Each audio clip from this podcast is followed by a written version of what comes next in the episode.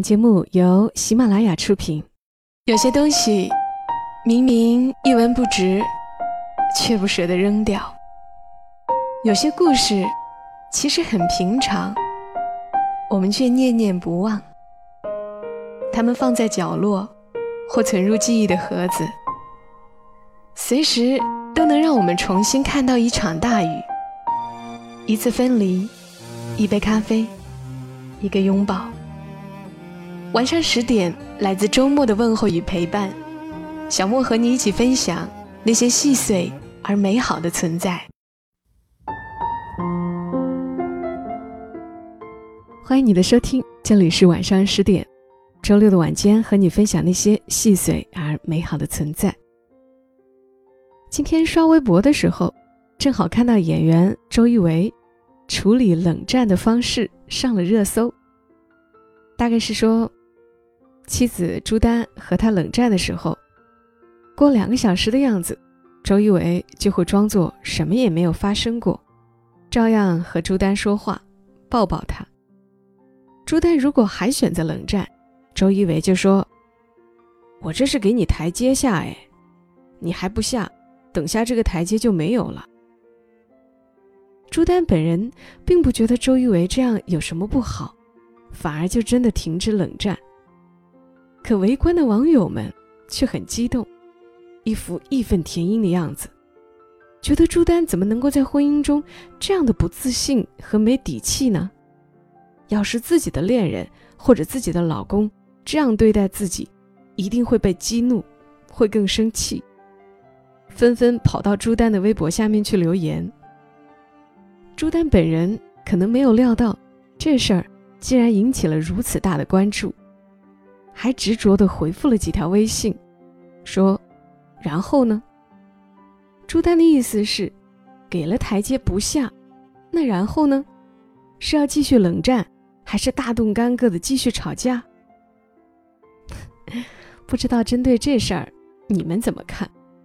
如果是你们夫妻或者恋人之间发生冷战，你们一般是怎么处理的呢？这倒让我想起我之前看到的一篇文章，作者李爱玲写的一篇文章叫《别扯了，婚姻哪有什么唯一标准》。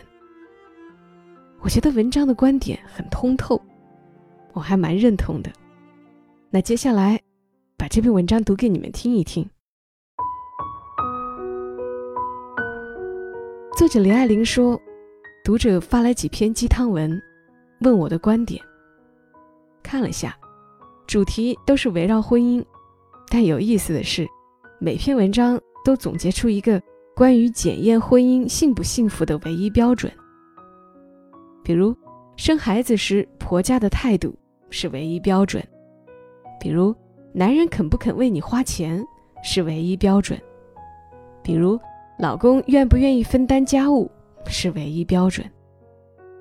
更可笑的还有一篇，说放屁。是检验婚姻的唯一标准。哎妈，这都是 ISO 质量标准审核委员会嘛？婚姻情感文之所以长盛不衰，一是因为情感需求是人类永恒主题；二是因为婚姻种种细碎、暖心的、糟心的，随便拎出一点就能行云流水两千字。但别动辄。就拿某某条款一般的事件当标准，充其量那是你自己的标准，不是普天下婚姻的标准。我有个多年的哥们儿 T，一直被我揶揄“祖坟冒青烟”，娶了个好老婆。他的太太人好心善，脾气温和，待人宽容。T 是个急性子。在家经常一言不合就发火，孩子交到他手里，不出十分钟准弄哭，而且还是个生活白痴。两个孩子里外家事均靠太太一人打理。某次我们几家朋友一起去近郊周末游，T 全程甩着两只爪子大摇大摆，太太在后面牵着大宝，抱着二宝。肩上还挂着装满辅食尿片的妈咪包。晚上安排吃饭，T 自告奋勇全权负责，给娃们订好儿童套餐，其余的是一红红火火的川菜。我实在看不下去了，当场怼他：“你老婆带状疱疹一个月，要吃中药，要忌口，你知不知道？”T 一副无辜状：“啊，他也没说不能吃这些呀，这还用说吗？你长个脑袋是为了显高的吗？”多年的哥们儿交情，我跟他毫不客气。T 的太太却笑眯眯的对我说：“你看，他就这样，我俩这辈子注定互相忍耐。其实谁的婚姻不是忍耐？但 T 太太的忍耐里并没有太多凄楚。后来和他聊天，我才明白，他所谓的忍耐，其实是一种宽和的接纳。T 工作忙，收入高，家中大事小情不闻不问。”但赚的钱一把全交太太，怎么分配怎么花，他一概不管，对老婆百分百信任。虽然脾气暴，但 T 的好处是事后懂得低头道歉，懂得哄老婆开心。他算不得一个有耐心的爸爸，但在家人看病、孩子择校这样的大事儿上，要托熟人找关系，全力以赴，绝不含糊。T 的太太能看到他这些优点，也能接纳他的不足和缺陷。每段婚姻的存在，靠的从来不是那些严丝合缝的标准，而是一种恰到好处的平衡。婚姻没有绝对标准，是因为人性没有绝对标准。看影片《地久天长》时。有个情节很触动我。经历了失子之痛后，举家搬迁至福建的耀东，竟然与前来探望他的徒弟、朋友的妹妹茉莉发生了一夜情。他对妻子谎称去上货，实际是去宾馆与茉莉私会。茉莉还因此怀了孕。而女人的直觉，让妻子丽云。本能的察觉到了什么。初看这段时，我心里很膈应。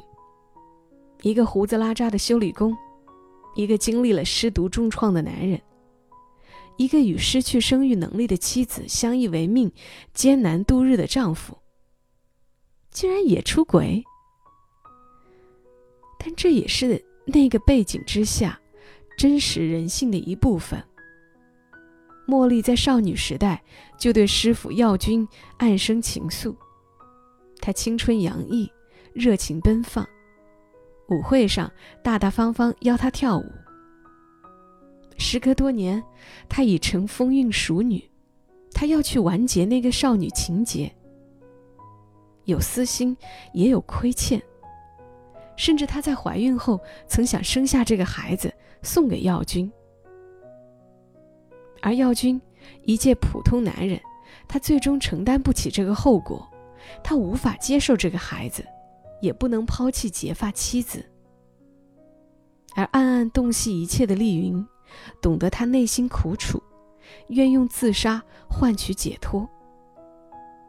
有时候我想，行至中年，我们之所以不再看傻白甜偶像剧，是因为剧情人设都千篇一律。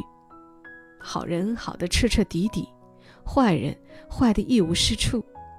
从一出场，每个人的设定就明明白白，非恶即善，非黑即白，没有人性的中间地带。而一部好的作品，与现实一体同源，让人正视人性中那些深深浅浅的灰色地带，有瑕疵，有残缺，有污秽。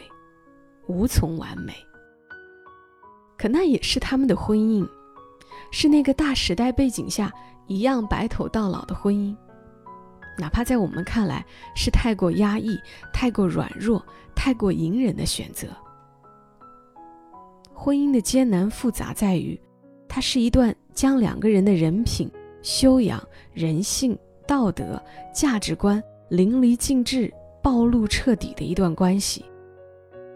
婚姻的幸与不幸，与一个人的好与不好，根本无法一言以蔽之。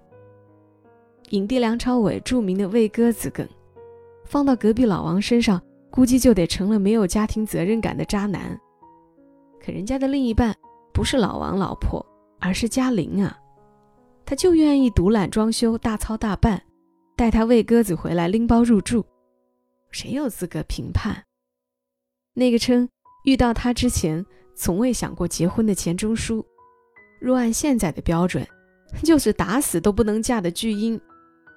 杨绛住院生孩子，他在家烧火做饭都搞砸，打翻墨水瓶，弄坏台灯，门轴两头的球掉了一个，导致关不上门，连学着划火柴，都是靠杨绛的引导和启发。可他们依然是灵魂知己，情深伉俪。漫画家朱德庸，对，就是《色女郎》的原作者，被拍成粉红女郎的那个，和妻子冯曼伦生了孩子。朱德庸不懂如何面对这个小生命，竟然三天蹲在墙角不说话。冯曼伦只好叹气说：“我来养好了。”但他们仍是相爱的，会在下班路上十指紧扣。会在意关照彼此的情绪想法。冯曼伦懂得接纳那个如小孩般不懂人情世故的朱德庸，而朱德庸用他与众不同、天马行空的方式爱着冯曼伦。那些凡俗标准，从未影响他们成为一对恩爱夫妻。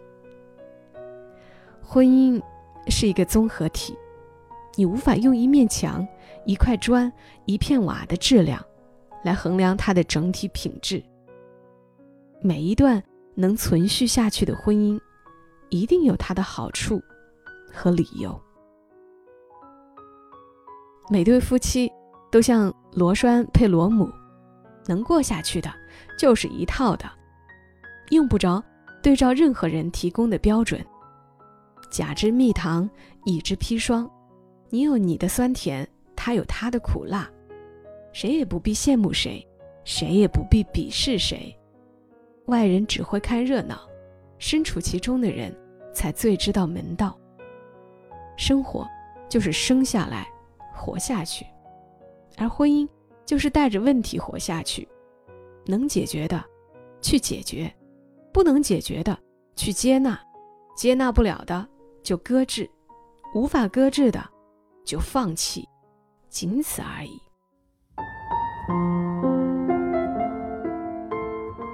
的文字来自于作者李爱玲，是不是写的很通透？尤其是最后一段，生活就是生下来活下去，而婚姻就是带着问题活下去。能解决的去解决，不能解决的去接纳，接纳不了的就搁置，无法搁置的就放弃。真是要为这一段鼓掌。我觉得身在婚姻中的人，可能体会会更深一点。谢谢作者李爱玲的文字。那如果你喜欢她的文字，可以关注她的微信公众号“桃花马上石榴群 ”，ID 是桃花马二零一五。好了，今晚的节目呢，就陪伴你们到这儿。祝你今晚好梦。小莫在深圳，和你说晚安。